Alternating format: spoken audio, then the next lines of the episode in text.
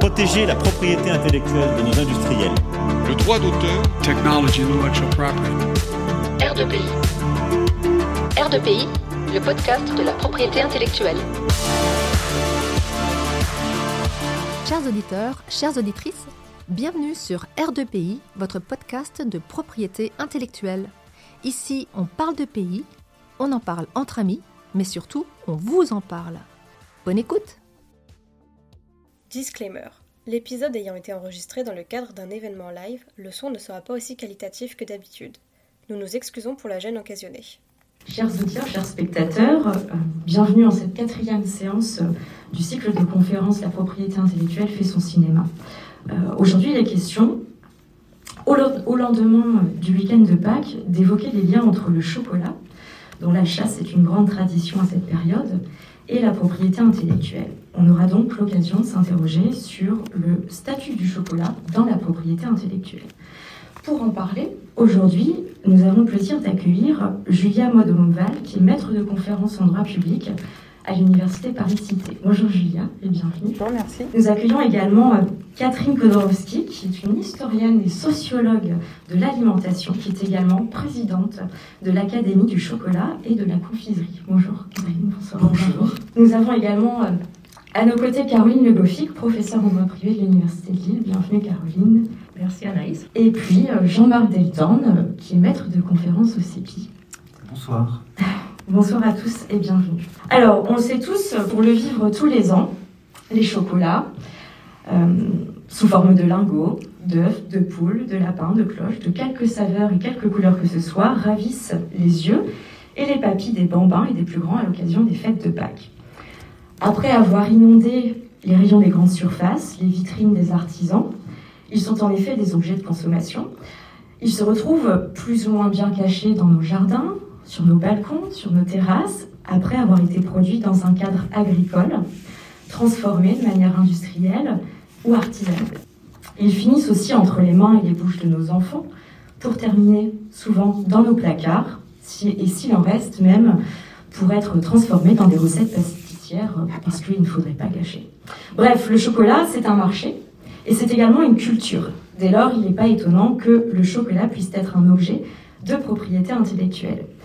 Vous pressentez déjà bien qu'avec cette séance consacrée au chocolat, il pourra s'agir plus largement de confronter l'univers de la gastronomie à celui de la propriété intellectuelle. C'est que la gastronomie, l'art culinaire, la fabrication, l'utilisation du chocolat posent de vastes questions à la propriété intellectuelle, dont les réponses sont parfois surprenantes et les illustrations anecdotiques, comme on le verra avec quelques visuels de nos intervenants. Le choix du film diffusé ce soir, à l'issue de cette conférence débat, apparaissait bien évident. Il s'agit du film de Tim Burton, Charlie la chocolaterie. C'est un film qui illustre l'objet chocolat, traité au cinéma, en tant que seconde adaptation en 2005 d'un roman éponyme de Ronald Dahl, publié en 1964, qui raconte la vie et l'œuvre du plus extraordinaire chocolatier du monde. Mais déjà et plus généralement, il faut dire que le chocolat n'intéresse pas que le droit de la propriété intellectuelle. Effectivement, s'intéresser au droit applicable autour du chocolat, c'est considérer le droit entourant son cycle de production, de transformation, de commercialisation, de consommation, depuis la production des fèves de cacao jusqu'au façonnage de la matière chocolat et son utilisation. Et c'est ce que l'on découvre au travers d'un ouvrage qui paraîtra dans les semaines à venir aux éditions Henrik B. Éditions et qui s'intitule Chocolat 100% droit. C'est un bel ouvrage qui est dirigé par trois enseignants-chercheurs que sont Julia, que je vous ai déjà présenté, mais également euh, Katia Bléron, qui est professeure de droit public à l'Université de Lorraine, ainsi que Xavier Cabane, qui est professeur de droit public à l'Université Paris-Cité. Nous avons justement le plaisir, euh, je l'ai dit, d'accueillir ce soir euh, Julia, qui a co-dirigé l'ouvrage, ainsi que Catherine, qui en a rédigé l'avant-propos, pour échanger autour du chocolat, son appréhension par le droit, de manière générale d'abord, et ensuite de manière plus particulière autour de la propriété intellectuelle. Et je crois savoir que les auteurs de l'ouvrage nous indiquent joliment en son sein que le chocolat peut être goûté par le droit. Julia nous en parlera sans doute à merveille, ainsi que Catherine. Julia, vous avez co-dirigé cet ouvrage. Pourriez-vous nous en dire un peu plus à ce sujet? Oui, donc merci beaucoup, merci, bonsoir à tous, merci Anaïs. Donc, au départ de cet ouvrage sur le chocolat et le droit, se trouve bien évidemment un groupe de juristes, trois juristes amateurs de chocolat qui échangeaient pendant la période de, confinement de la Covid-19 via Zoom et qui était une période particulièrement propice à la consommation et qui voilà, vont arriver à cette conclusion qu'ils étaient tous amateurs et, bien sûr euh, l'enchaînement de, la discussion était juridique et au fur et à mesure des discussions euh, sur les liens entre le chocolat et le droit, euh, nous avons constaté cette richesse de différentes problématiques à la fois sérieuses mais aussi contemporaines. Hein. Euh, la relation entre le chocolat et le droit n'est bien évidemment pas récente. Euh, le chocolat, il a eu très tôt euh, à avec la norme juridique. Hein. On peut même dire qu'en France, le produit et la norme juridique, ils sont développés en même temps que le début de la consommation. dès 1659, Louis XIV accorde par lettre patente le privilège exclusif sur la fabrication et la vente du chocolat, un certain David Chaillot. Euh, il s'agit donc dès 1659 du premier texte à portée juridique s'intéressant euh, à ce produit-là, au chocolat, qui était alors un produit de luxe. Hein. Euh, bien sûr, au fur et à mesure, il y a eu le développement de cette consommation de chocolat en France, et droit, le droit s'en est pleinement mêlé, dans un premier temps pour organiser le commerce et notamment l'arrivée euh, du cacao hein, euh, en France. Euh, sur le territoire français. Donc nous avons par exemple cet ouvrage, on, a travaillé notamment le chocolat en tant que marchandise, hein, et qui s'est inscrit pleinement dans ce processus qu'on appelle la mondialisation.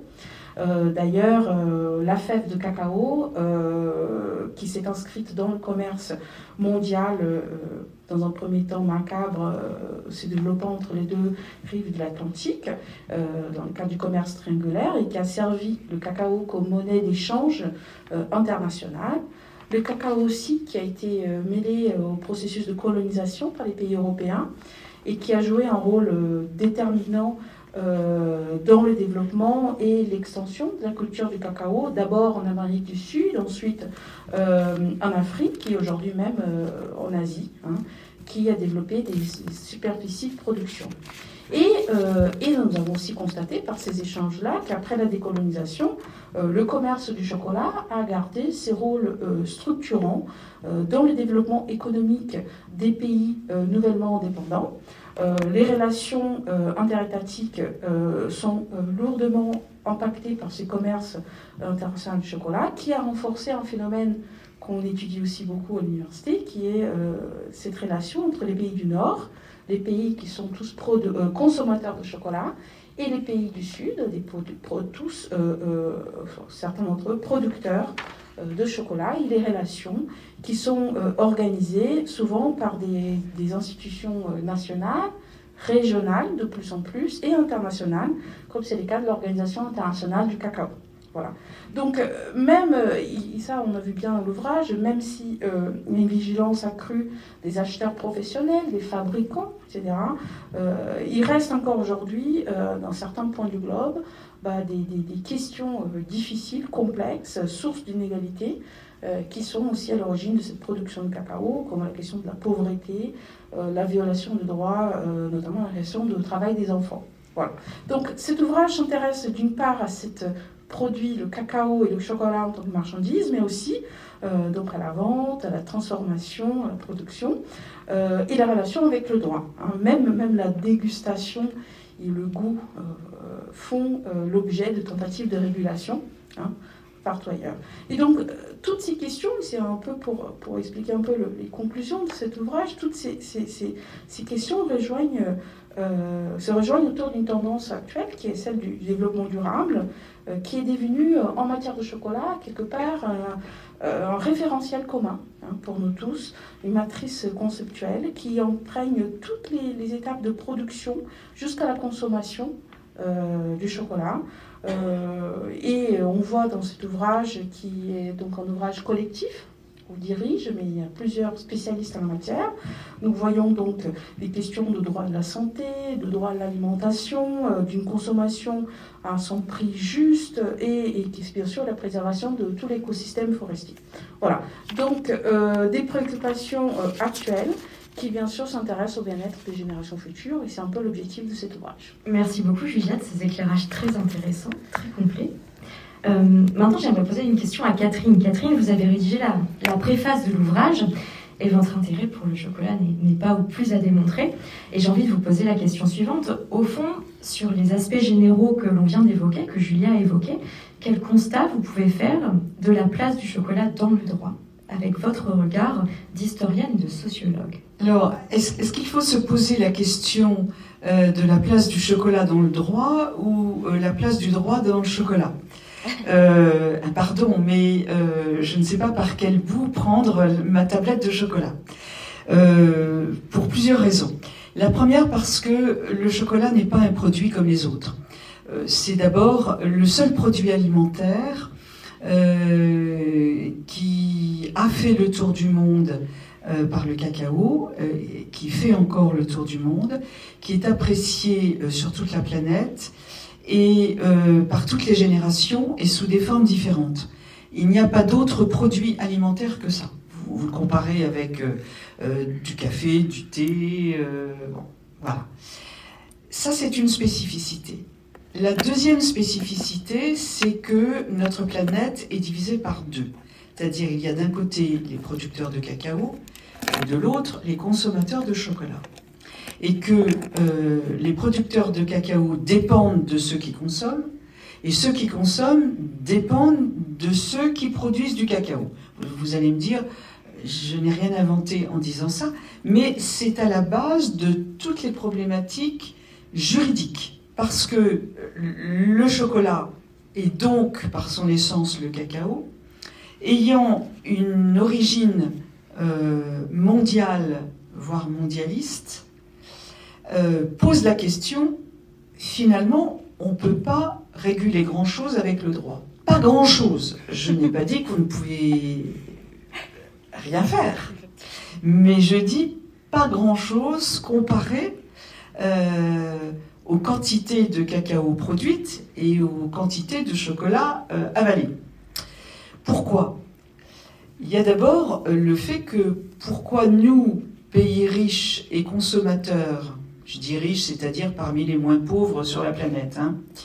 Euh, nous, consommateurs euh, faisant partie de l'Union européenne, aurions-nous une légitimité à imposer à d'autres pays nos normes et nos réglementations? C'est un grand sujet que la légitimité. D'un côté, ceux qui produisent le cacao dépendent de nous, donc si nos artisans français, qui sont les meilleurs au monde, je ne le dis pas parce que je suis chauvine, mais parce que euh, euh, c'est la France quand même qui historiquement a inventé le praliné et la ganache, qui sont les deux recettes qu'on apprend dans toute école de chocolaterie, confiserie dans le monde. Bon, ça c'est un constat objectif. De quel droit nous, on pourrait imposer aux cultivateurs de cacao euh, des normes c'est compliqué vu de leur euh, fenêtre, finalement. Mais d'un autre côté, ils dépendent de nous. Ils dépendent des meilleurs artisans français, par exemple. Donc, il va y avoir ce qu'on appelle des cahiers des charges. Je ne sais pas, euh, dans, le, dans le glossaire juridique, où on place un cahier des charges. Un cultivateur de cacao, il va avoir envie de suivre un cahier des charges pour vendre son cacao au meilleur prix et euh, pour faire vivre sa famille. Bon. C'est compliqué tout ça. Où est la légitimité? Première euh, question. Deuxième question, et nous l'avons déjà évoqué, c'est que les pays producteurs de cacao à travers le monde font partie soit des pays les plus pauvres, soit des pays qu'on appelle pudiquement euh, en voie de développement. Euh, et ça veut dire que euh, bah, quand la bourse de New York ou de Londres fixe le prix du cacao, eh ben, ils, n'ont pas le choix que de dire oui, finalement. Sauf s'il y a des artisans ou des entreprises qui ont un petit peu plus d'éthique et qui vont dire, ben, écoutez, voilà, on, vous achète votre cacao un petit peu plus cher.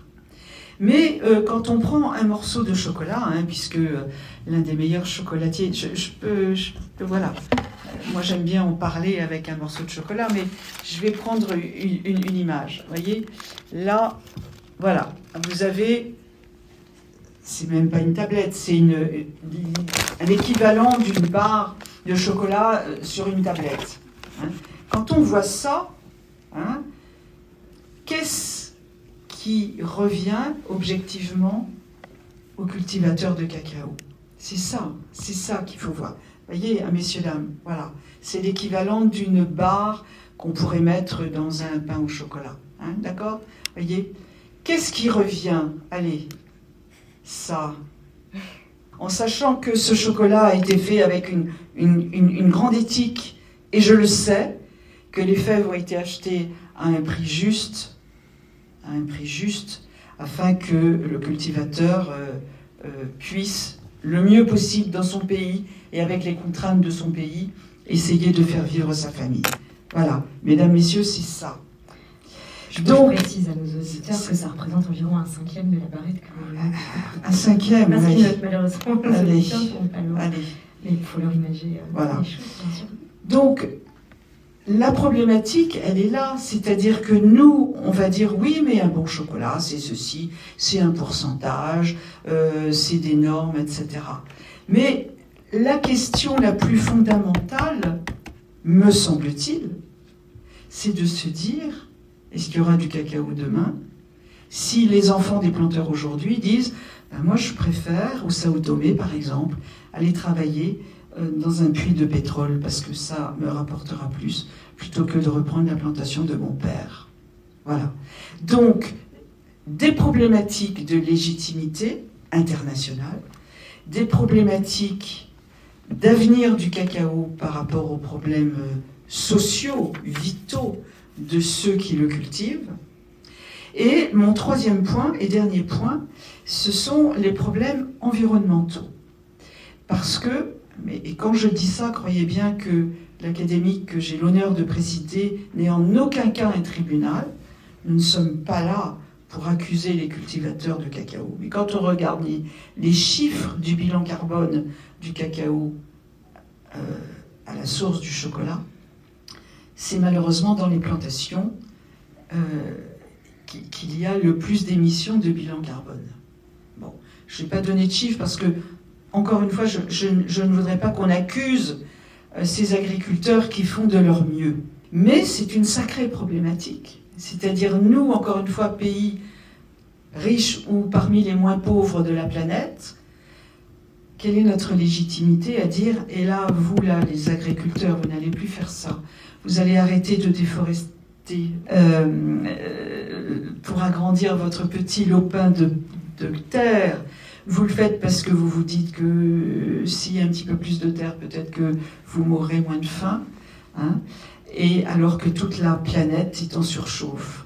Ça, ça c'est une problématique qui, qui, qui revient à se dire, finalement, et qui rejoint mes deux premiers points, parce que tout se tient, quelle est notre légitimité? Quelle est la, légitimité du droit français, du droit européen, du droit ou de la réglementation mondiale pour un avenir qui nous concerne tous, mais euh, qu'on ne peut pas forcément mettre en place dans des pays où nous ne gouvernons pas et où les gens ont du mal à vivre.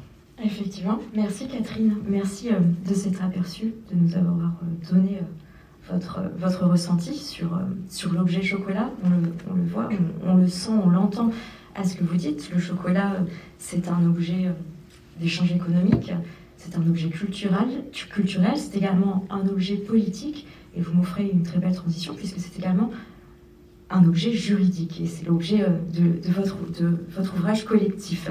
Et justement, euh, euh, nous faisons partie du Centre d'études internationales de la propriété intellectuelle, le CEPI. Alors j'aimerais ramener un petit peu plus le propos au droit de la propriété intellectuelle.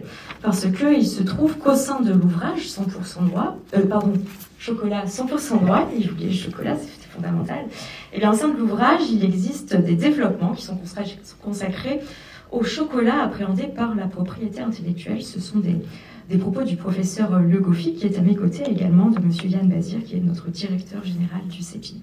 Ce soir, justement, Caroline et Jean-Marc également vont pouvoir nous éclairer sur le sujet. Mais avant de leur poser des questions, et pour faire le lien tout de même entre notre thème et le cinéma, je ne résiste pas à la tentation de partager avec vous euh, une référence littéraire et audiovisuelle à laquelle j'ai pensé spontanément en, préparant la séance. Alors, c'est sans doute une référence qui parlera davantage à nos mères, à nos grands-mères. Parce que pour tout dire, on est plus dans le registre des Sissi ou encore de la Chambre des Dames. Hein. Il s'agit de la saga des Angéliques. Et d'ailleurs, cette saga des Angéliques, elle a, pu faire aussi l'objet euh, d'un contentieux sur le terrain du droit d'auteur euh, et du droit des marques. On a par exemple un arrêt de la première chambre civile de la Cour de cassation du 4 avril 2006.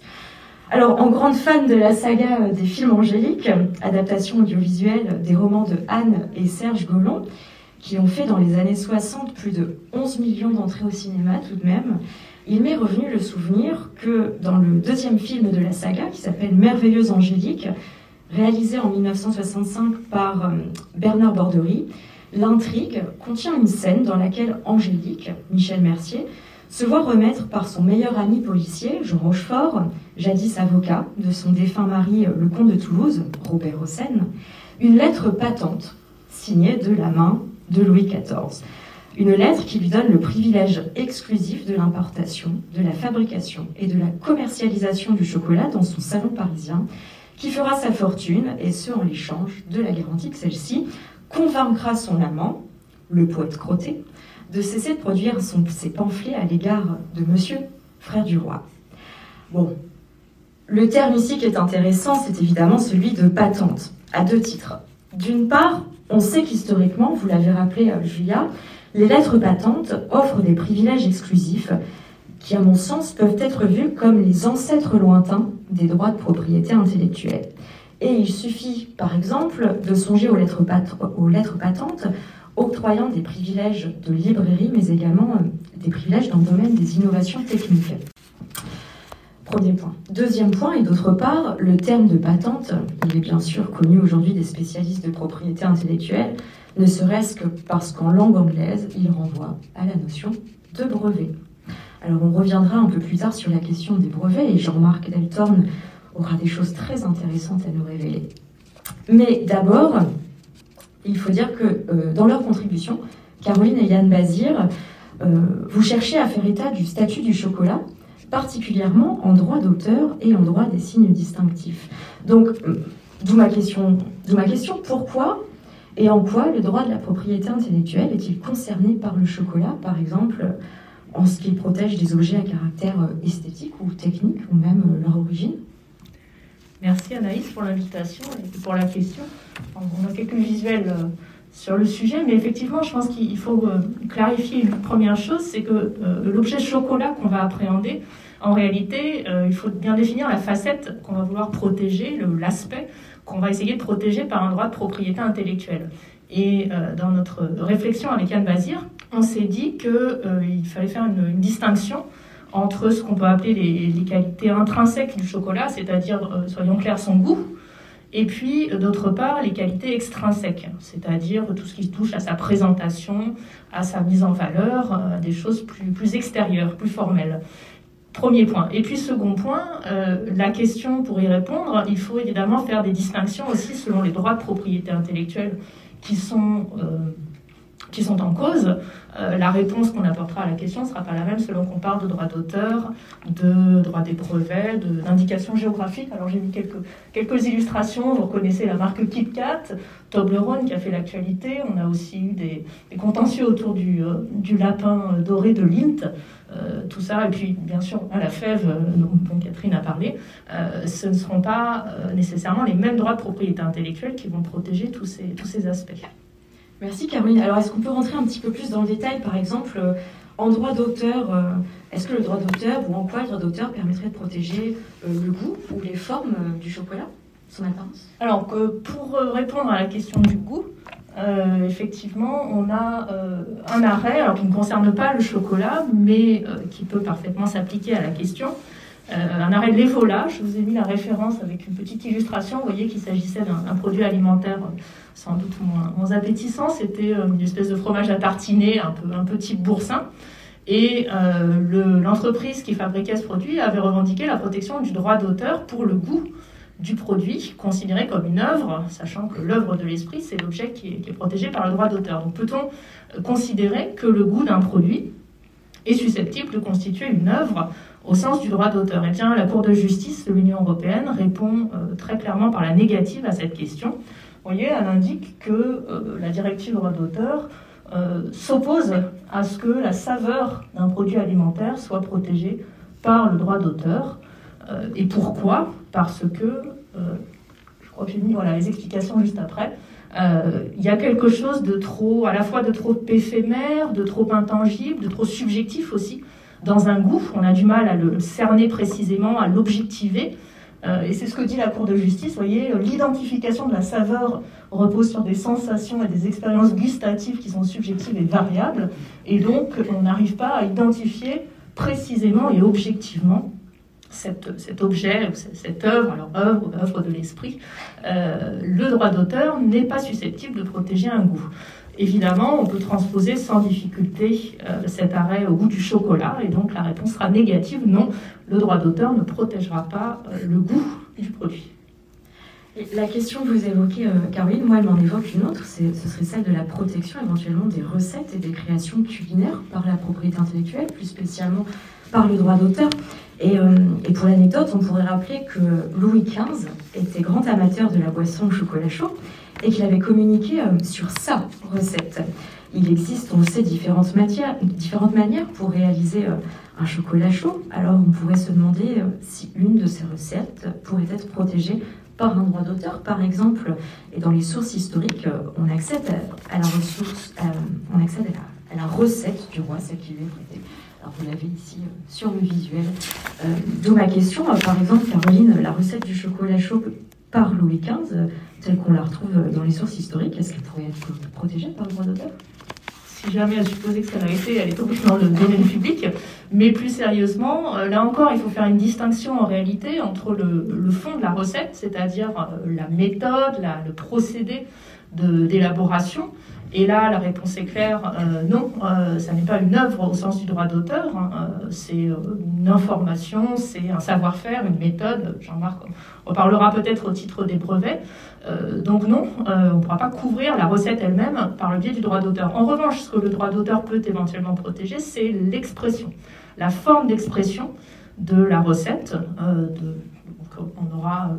Euh, il faudra examiner au cas par cas si l'auteur euh, qui, a, couché sur papier la recette, est-ce qu'il a fait des choix libres et créatifs Est-ce qu'il a exprimé l'idée de manière très très basique Ou est-ce qu'au contraire, euh, laisse place à l'originalité et si la, forme est originale, on pourra la protéger, mais ça n'ira pas très loin puisque, encore une fois, ça n'est pas le fond qu'on protège, c'est la forme. Donc, ça fera obstacle simplement à ce que quelqu'un copie euh, la recette, et quand je dis copie, c'est copie euh, l'écrive à l'identique, mais euh, ça ne fera pas obstacle à ce que ce tir la mette en œuvre. Eh bien, à ce stade, on perçoit que le goût du chocolat ne peut pas être protégé par le droit d'auteur. Mais le droit d'auteur ne pourrait-il pas protéger l'apparence du chocolat? Oui, alors là, la réponse est positive. quelques exemples. tirés de la jurisprudence, j'ai trouvé un arrêt de la Cour d'appel de Colmar, on n'est pas très loin, qui euh, a accepté d'accorder la protection du droit d'auteur à cette création. Vous voyez, on est dans le domaine de euh, la sculpture sur chocolat, la haute chocolaterie. Et là, on a un, maître chocolatier qui nous a proposé cette, cette sculpture d'une femme africaine en chocolat. Et là, la Cour d'appel nous dit oui, les, conditions du droit d'auteur sont remplies. On a un artiste qui a fait des choix libres et créatifs, qui a exprimé sa personnalité, puisque ce sont les critères du droit d'auteur, et donc on a une œuvre, euh, en dépit de son caractère éphémère, euh, évidemment ça a vocation à disparaître, mais il y a bien là euh, l'objectivation qui faisait défaut quand on parlait du goût. C'est assez rassurant peut-être pour nos artisans oui, bien sûr, oui, oui. Et au contraire, c'est la prime à, l'originalité. Je pense on est récompensé et on pourra avoir un droit d'auteur euh, sur, le, sur les œuvres. Là, j'ai mis d'autres exemples. Vous voyez, euh, dans le domaine de la sculpture, toujours, on a des choses qui sont, euh, qui sont étonnantes, qui sont magnifiques, même si la, valeur artistique n'est pas un critère en droit d'auteur, mais en tout cas, il y, a, il y, a, une recherche qui est certaine et il y a une originalité dans bien des cas qui justifie la protection du droit d'auteur. Au milieu, on a un modèle de robe en chocolat qui avait été présenté au Salon du chocolat. Et là encore, on peut sans doute soutenir que euh, la robe, euh, de même qu'une robe en tissu plus classique, euh, peut constituer une œuvre dans le domaine de la mode protégeable par le droit d'auteur. Caroline, il me semble que les formes, les dessins, les modèles des vêtements peuvent être protégés aussi par un autre droit de propriété intellectuelle qui vise à, protéger l'apparence des produits. Tout à fait, Anaïs. On parle des dessins et modèles. Alors, on, arrive dans le domaine de la propriété industrielle. Effectivement, on a un cumul d'ailleurs assez naturel entre droit d'auteur et dessin et modèle pour ce qui est de l'apparence esthétique d'un produit. Euh, j'allais dire un produit utilitaire, c'est ce qu'on dit en général en droit des modèles. Alors est-ce que le chocolat est un produit utilitaire? Euh, on, pourrait en débattre, mais en tout cas, euh, l'idée c'est qu'on va pouvoir déposer aussi, à titre de, dessin ou modèle, auprès de l'INPI en France, l'apparence du, du, produit. Et euh, donc, j'ai euh, fait des petites recherches dans la base dessins et modèles de l'INPI. Euh, il y a énormément de dessins ou de modèles qui sont déposés dans la catégorie chocolat. C'est une catégorie qui, qui, existe, qui est répertoriée. Et je vous ai mis quelques exemples de, de choses qui m'ont paru assez, assez marquantes. pour rappel, en droit des dessins et modèles, les critères, ce sont d'une part la nouveauté. Donc il faut que euh, le, design du produit soit nouveau, n'existe pas, euh, n'ait jamais été divulgué antérieurement, et il faut cumulativement que ce, design présente un caractère propre.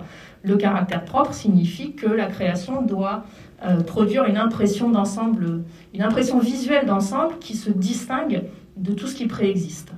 Et on a des illustrations. Vous voyez ici, alors j'ai trouvé, ça c'est dans la jurisprudence, on a deux décisions qui, euh, cette fois, refusent le bénéfice de la protection euh, au titre des dessins et modèles à des créations, faute justement de ce caractère euh, d'une impression visuelle, caractère propre, impression visuelle suffisamment différente de ce qui préexistait. Pourquoi? Parce que dans le premier cas, on a des truffes en chocolat qui étaient proposées sous forme de kouglof.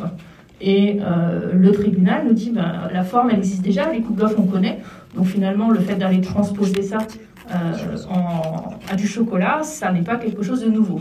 Euh, ça ne produit pas, le produit qu'on a ici ne produit pas une impression visuelle suffisamment différente d'un coupe classique. Et puis, même chose dans la seconde affaire. Là, c'était des petites pièces en chocolat qui reprenaient la forme et donc le design des macarons, la durée. On ne voit pas forcément très bien à l'écran, mais euh, c'est ce qui est indiqué dans le, dans le jugement. Et donc, là encore, à partir du moment où on ne s'écarte pas véritablement de l'impression visuelle que, que, produisaient les macarons, eh bien, on ne sera pas éligible à la protection par les dessins et modèles. Donc, le droit d'auteur, le droit des dessins et modèles appréhende bel et bien le chocolat sous son, pour protéger son apparence.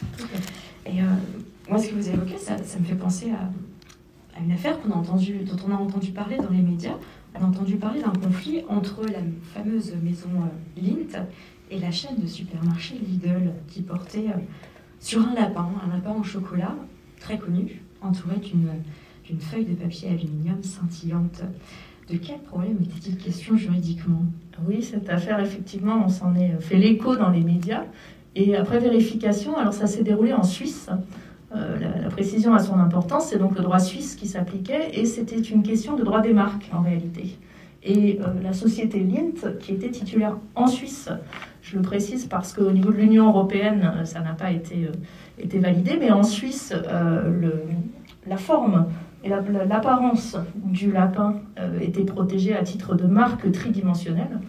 Et le lapin de Lidl ressemblait suffisamment pour que ça porte atteinte à la marque de Lint, ce qui fait que Lidl a dû retirer ces produits qui étaient donc qui contrefaisaient la marque de Lint. Mais on a dit que sur le terrain du droit d'auteur, on ne pouvait pas protéger le goût du chocolat. Vous venez nous parler de droit des marques. Est-ce que le droit des marques ne pourrait pas protéger le, le goût du chocolat, par exemple, à titre de marque gustative? Non plus.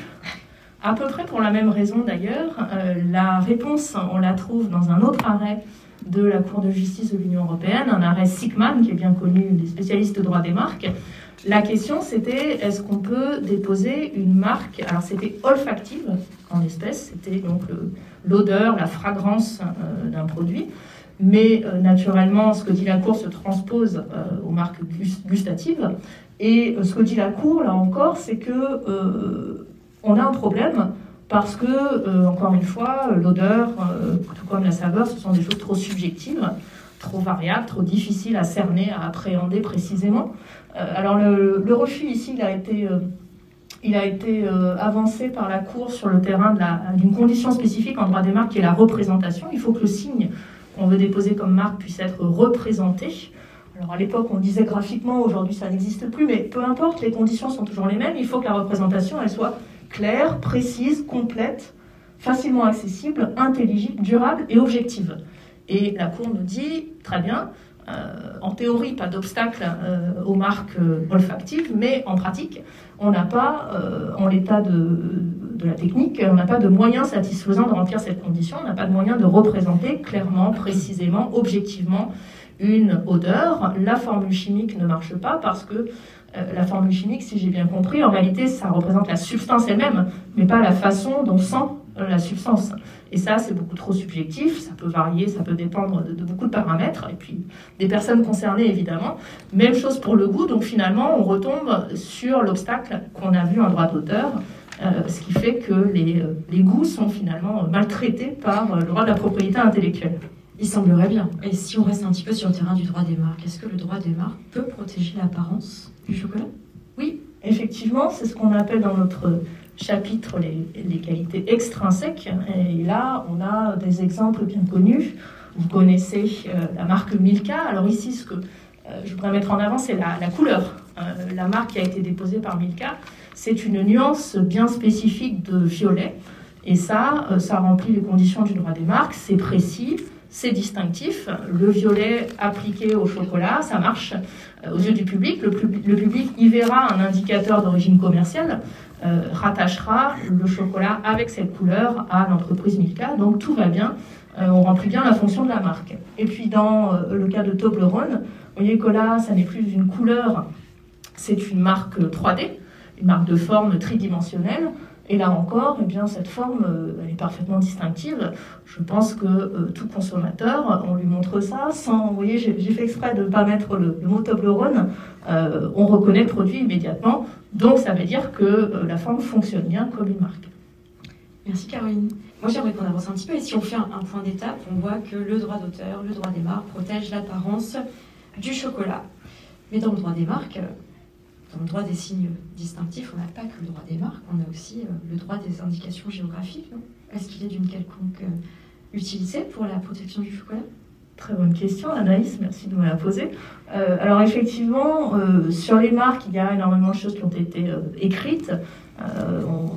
N'a pas parlé du cadeau, mais je pense que ça parle tout seul. L'INT, ça n'a pas été validé par la Cour de justice parce que non distinctif. Et puis j'avais mis sur la slide d'après quelques illustrations en matière de, contentieux, simplement pour vous dire que, euh, à supposer que la marque soit protégée, euh, eh bien, euh, est-ce qu'il y a contrefaçon ensuite? Donc, est-ce qu'on pourra opposer ce monopole à un tiers qui copierait un petit peu l'apparence du produit?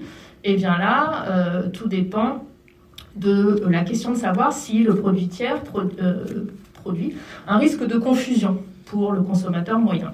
Et là, effectivement, la Cour de cassation nous dit que, vous voyez, entre euh, Kinder Bueno, euh, première marque, et puis euh, la forme du produit Duplo, eh bien non, euh, il n'y a pas de risque de confusion, ce qui n'est pas forcément évident d'après les, images qu'on a ici, mais c'est ce qui a été dit par la Cour d'appel. Alors pour euh, répondre euh, très rapidement à la question sur les indications géographiques, eh bien oui, c'est quelque chose qui est assez récent.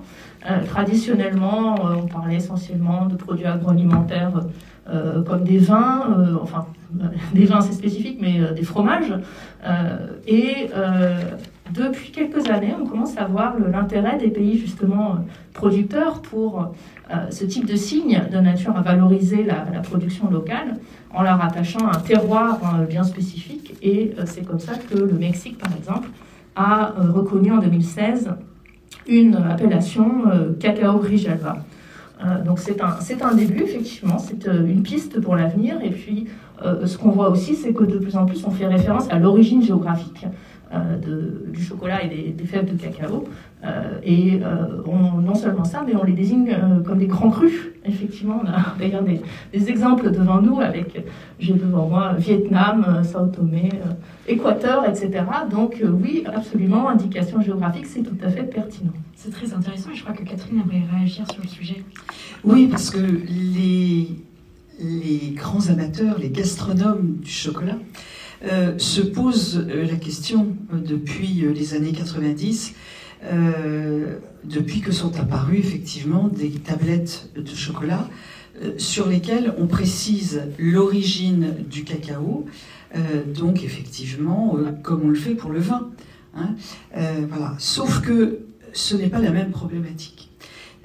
pour deux raisons. D'abord, en France, par exemple, quand on parle d'un vin du Beaujolais, d'un vin de la Bourgogne ou d'un vin de, la région de Bordeaux, euh, le raisin, euh, tel qu'on le cueille au moment des vendanges, et le produit fini qui est le vin, euh, ont des réglementations d'un même pays.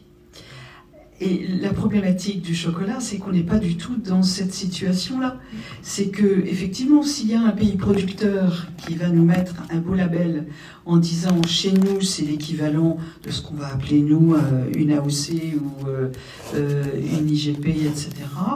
ce qui veut dire qu'il y a un cépage, donc un cacao d'une certaine variété, ce qui veut dire qu'il faudrait que ce soit cultivé dans des terres délimitées euh, et, qui a euh, des normes très précises quant au travail des hommes. C'est ce qu'on appelle un terroir chez nous. Hein. voilà. Or, euh, c'est bien beau de dire que dans tel pays, il y a telle réglementation. D'abord, tous les pays producteurs n'ont pas euh, les mêmes réglementations, ne travaillent pas le cacao de la même manière, ce qui veut dire que même si le cacao arrivait avec ce type de label dans les pays consommateurs qui transforment le cacao en chocolat, on n'arriverait pas à un produit définissable, excusez-moi ce terme pas beau, peut-être que vous en droit vous en avez un autre, euh, quand, euh, quand ça devient le chocolat, et que, à mon sens, euh, ce label n'a plus grand sens. Hein, qu'en pensez-vous? Effectivement, le, principe de l'indication géographique, c'est que euh, ça part de la base, euh, et ce sont les intéressés eux-mêmes qui vont élaborer un projet de cahier des charges et qui vont définir les spécificités garanties. Et là, on retombe dans la problématique nord-sud, effectivement, la question de la légitimité que vous avez bien évoquée.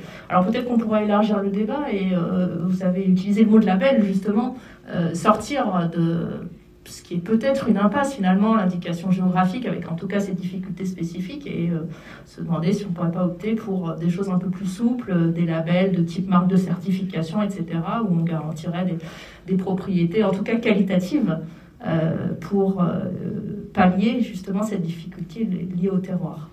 Et donc subjective. Tout à fait. On y revient encore une fois.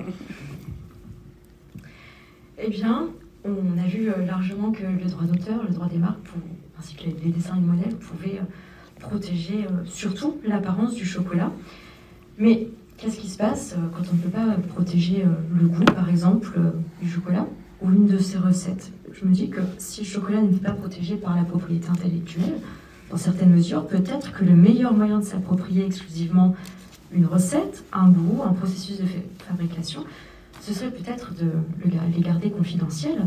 Justement, en marge de la propriété intellectuelle, on trouve ce que l'on appelle le droit des secrets d'affaires. J'ai envie de demander à Jean-Marc s'il peut nous en dire un petit peu plus. je vais essayer, et sous, le, regard, j'espère, bienveillant de nos experts en chocolat et chocolatiers dont, on profite aujourd'hui des largesses. Merci pour tout ça. C'est super. Alors, j'ai beaucoup appris sur le chocolat, je suis juste amateur, hein, pas du tout éclairé, d'ailleurs, juste euh, euh, j'apprécie le, chocolat en tant que tel. Et ce que j'ai découvert finalement en préparant un petit peu hein, cette émission, mais j'aurais besoin de mes notes quand même pour m'aider, c'est qu'effectivement le secret, le secret des affaires est, complètement au cœur de cette histoire du chocolat depuis le début, pratiquement, depuis notre début à nous, très euh, occidentaux centrés. Euh, effectivement, après euh, qu'Hernan Cortés ramène le chocolat en 1528, j'espère que je ne me trompe pas, euh, en Espagne, finalement, c'est des moines chocolatiers qui vont s'occuper de développer très savamment, très longuement.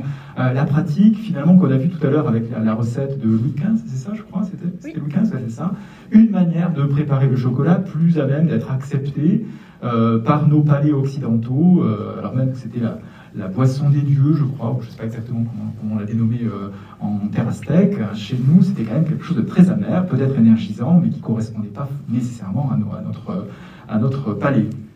Donc ce savoir-faire est maintenu pendant quelques, une centaine d'années, disons, et puis euh, finalement après, il, est, repris, les Français s'en emparent notamment, et puis plein d'autres.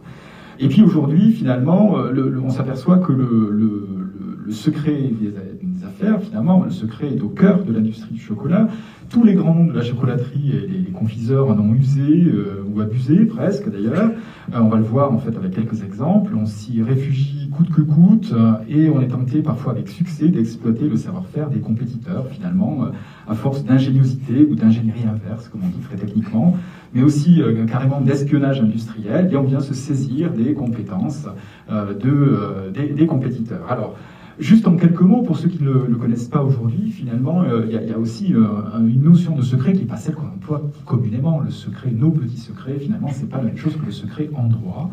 Alors juste pour le rappeler, le secret, c'est une définition, c'est inscrit au titre aujourd'hui du, euh, Code de commerce, et ça se qualifie très simplement comme une information, quelque chose qui soit de l'ordre de l'information, qui soit secrète. Alors les, juristes adorent les tautologies, hein. secret c'est secret parce que c'est secret, mais surtout qui a une valeur commerciale du fait de son secret et qui, quelque part, fait l'objet de mesures raisonnables, on dit, pour que ce secret le reste secret. Donc, euh, alors voyez, donc là, finalement, euh, si on voit, on se pose la question du goût, des recettes, alors l'exemple un peu bateau, c'est la recette de Coca-Cola, mais finalement, la recette ici de, des uns et des autres, on a vu tous ces grands noms du chocolat, Lindt, Toblerone et autres, euh, finalement, euh, développent leur, leur propre recette. C'est des informations, une recette, on est d'accord, c'est une manière de faire. On pourrait même dire que c'est un algorithme hein, pour réaliser euh, une production de manière répétée, avec un objectif bien défini, un goût bien défini.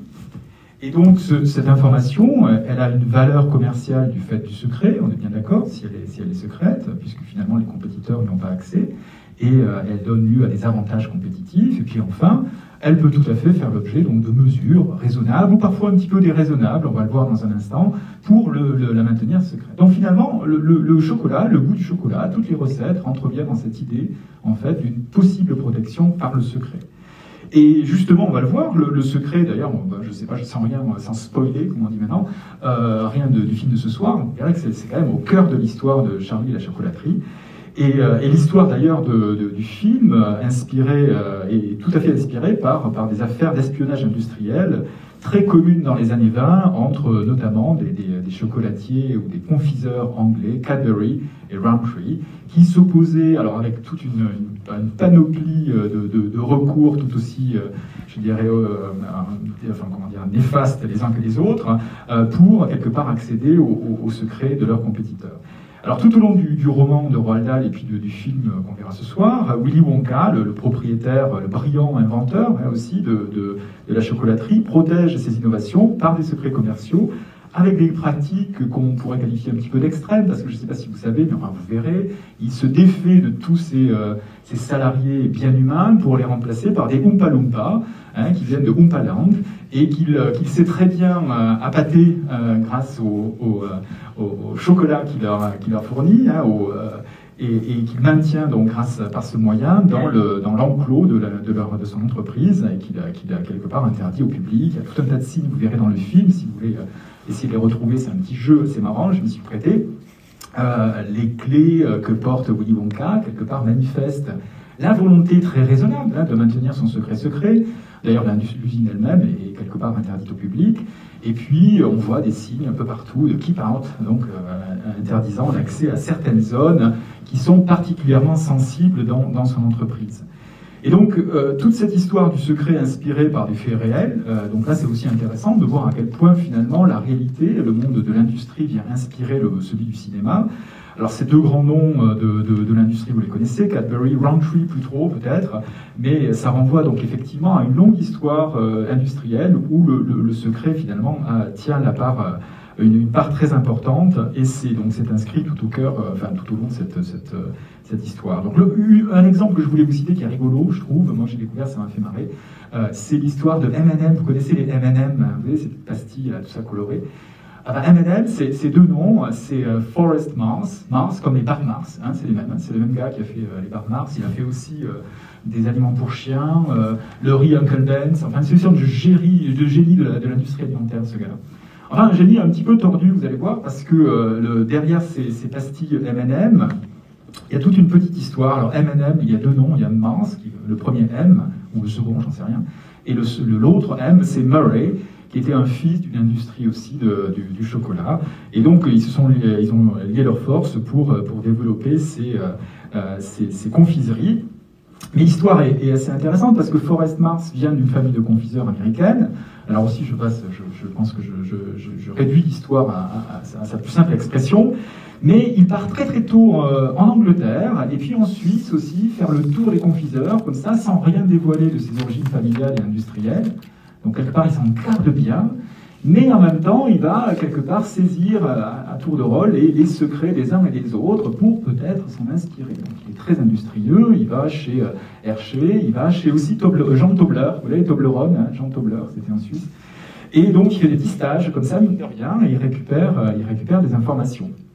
Et puis d'ailleurs, il ne s'arrête pas là, il se balade, c'est le moment de la guerre d'Espagne, et il, s'aperçoit que donc des, euh, euh, des, comment dire, des, des, militaires, enfin des engagés britanniques, étaient, euh, enfin, avaient sous la main, dans leur, dans leur, dans leur besace, des euh, de petites pastilles enrobées d'une structure un petit peu dure, d'une confiserie en sucre, voilà, qui permettait de maintenir le chocolat qu'elle contenait, euh, quelque part, enfin d'éviter qu'ils fondent, qu'ils ne fondent, vous voyez, parce qu'ils étaient maintenus dans la, dans la, structure, euh, dans la capsule en sucre.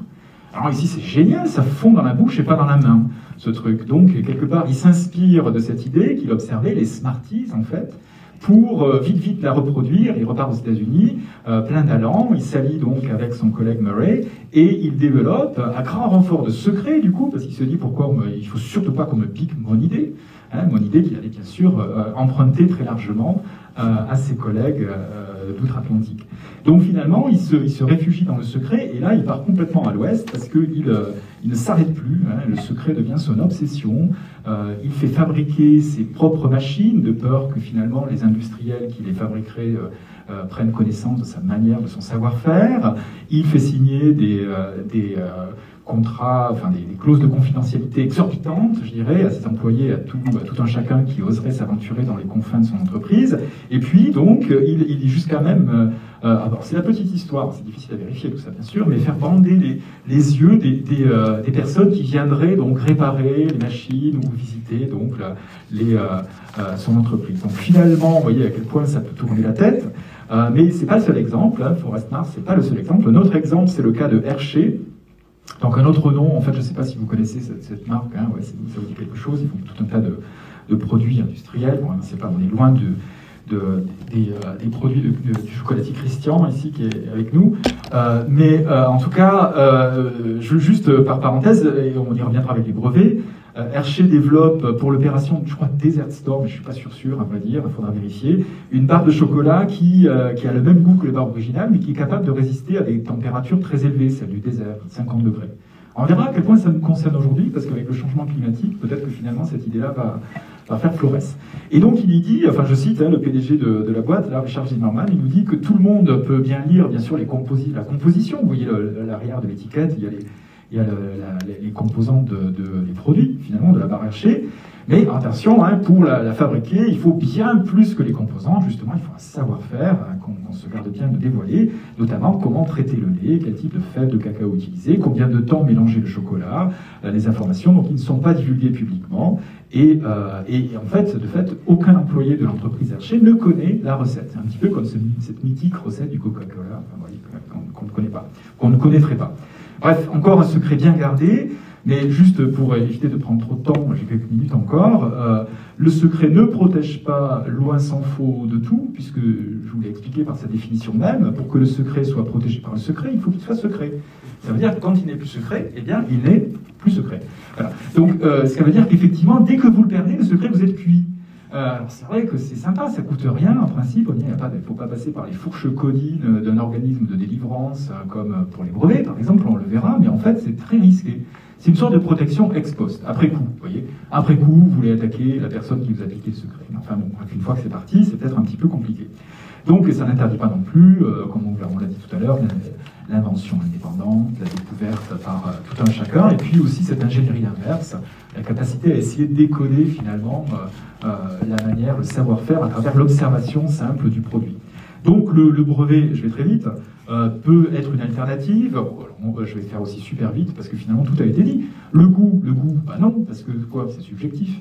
Donc euh, bah, le brevet, il a bien l'objectivité. Le brevet, c'est un effet technique, une solution, enfin, une solution technique à un problème technique. Il y a du technique partout. Le goût, c'est pas technique. Le goût, c'est comme les couleurs. Euh, le brevet ne va pas protéger le goût. Par contre, le brevet va pouvoir s'occuper de protéger tout un tas d'applications liées au goût notamment la modification de goût. Un procédé de modification du goût, je vous en donne un exemple, un brevet japonais qui vient euh, euh, rajouter un tout petit peu de tanin de kaki. Vous voyez le persimmone en anglais, le fruit un peu marrant, euh, qu'on trouve aujourd'hui un peu partout, y, compris en France.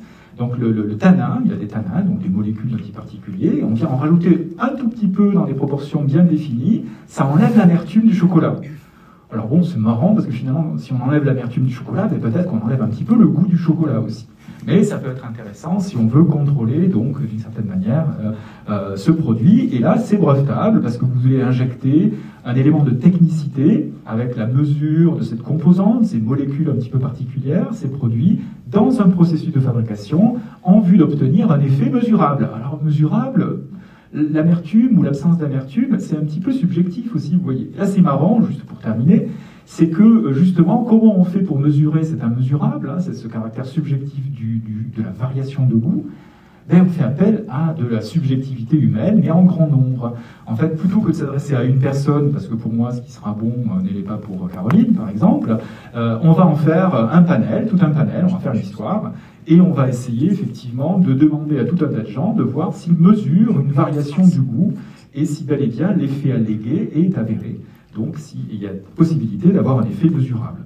Donc d'autres applications par le brevet abondent. J'avais des histoires autour de Kinder, mais euh, je vous laisserai le plaisir d'aller regarder Internet ou demander à ChatGPT ce qu'il en pense. Il vous lira peut-être aussi bien que moi. Et euh, d'autres histoires aussi autour de, de, chocolat qui ne fondent pas, je conclurai là-dessus parce que c'est quand même assez marrant. Effectivement, ça deviendra peut-être un enjeu industriel aujourd'hui avec les températures qui montent. On aime bien. Ce côté de chocolat, j'ai appris ça, c'est marrant aussi. En fait, il a une, capacité, peut-être que les, spécialistes ici le, sauront euh, plus précisément que moi, mais en fait, il, est rigolo parce que il reste un peu, vous voyez, ce côté snap. Quand ça, ça, on aime bien que ça claque un peu le chocolat. Le chocolat qui est tout mou, c'est moins fun. Donc euh, il, claque jusqu'à un certain niveau de température. Donc par exemple, il reste solide à 20 degrés, il est solide le chocolat, température ambiante moyenne encore. Et par contre, ils fond à 37 degrés, c'est-à-dire qu'ils fond dans la bouche très naturellement. Donc il y a un espace de transition, de, changement d'état, d'un état très solide et claquant, vers un état tout doux, tout fondant, tout bon, euh, dès qu'on le met dans la bouche.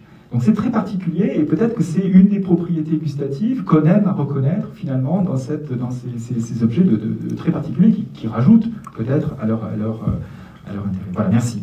Euh, je ne sais pas si euh, dans la salle il y a des gens qui se souviennent que dans les années 50, le chocolat noir, on l'appelait le chocolat à croquer. Ah, le chocolat à croquer parce que effectivement, euh, quand on le croquait, il faisait du bruit. Bon.